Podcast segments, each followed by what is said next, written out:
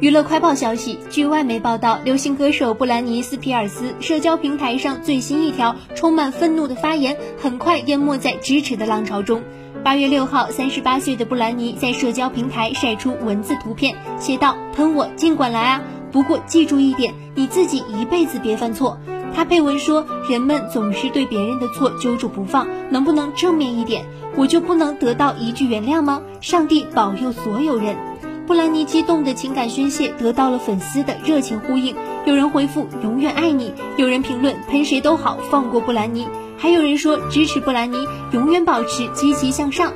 从二零零八年起，布兰妮就无法控制自己的财政大权和重要决定权。之前网上出现的“还布兰妮自由”话题，关注的就是她的监管权。许多粉丝认为，受到父亲掌控的布兰妮一直利用社交网络释放 SOS 信号，而她本人一直对此保持沉默。八月四号，布兰妮的前化妆师比利 B 也加入“还布兰妮自由”运动，声称她应当获得自由。比利 B 接连晒出布兰妮的照片，说自己对她被监管背后的真相。最有发言权，并呼吁了解内情的人发声，帮助布兰妮恢复自由。